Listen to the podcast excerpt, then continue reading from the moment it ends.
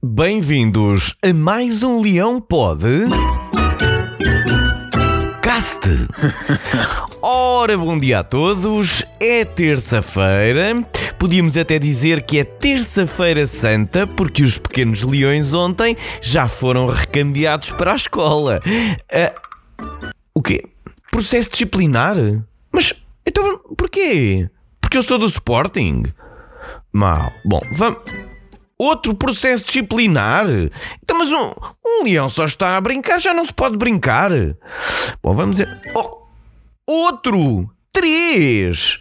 Bom, a bem da verdade, mais vale três do que quatro. Agora a sério, não arranjam mais nada. É que, como veem, isto está a destabilizar o Sporting e o nosso campeonato começa a ser colocado em causa. Não, pois não? Então vá, parem lá com isso. A bola é vossa, mas deixem lá jogar um bocadinho. Se quiserem, eu vou à baliza, não me importa nada. Até tenho uma camisola do Schmeichel. Bem, é, é, preciso que entendam uma coisa: este ano é nosso e, como veem, não somos só nós a querer. O governo também já disse que a partir de 3 de maio podemos voltar aos estádios. Portanto, vão lá guardando essas piadinhas de continuarmos sem ver o Sporting campeão ao lado das outras do início da época. Como veem, estamos aí e estamos a bater recordes. Se quiserem juntar aos anteriores, tomem lá mais este. Tiago Tomás é o melhor marcador jovem da história do Sporting com 6 golos em 30 jogos.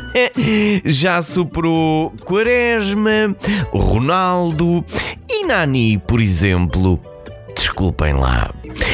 Sobre o jogo do Sporting contra o Tondela, nada a dizer, para além do que já tem sido dito nos últimos meses. Ganhamos e seguimos em primeiro. Ora, um assunto de destaque esta semana foi também a vitória do Porto contra a Juventus. Nós já tínhamos visto o Sérgio Oliveira a marcar bolas paradas. Aliás, estamos fartos de ver os penaltis, mas aquele pontapé foi novidade e fez-me inclusivamente lembrar o Bócio. Lembram-se do Bócio, primo de Roberto? Esse. Cristiano Ronaldo esteve apagado, mas rapidamente resolveu a fúria da eliminação com um hat-trick no jogo seguinte. Eu, eu, não sei se foi por uma razão ou por outra, mas a imprensa italiana começou a apontar o astro português ao Sporting. Digamos que hum, era bonito, era mesmo muito bonito jogarmos a Champions com o CR7 ao lado. Vão pensando nisso.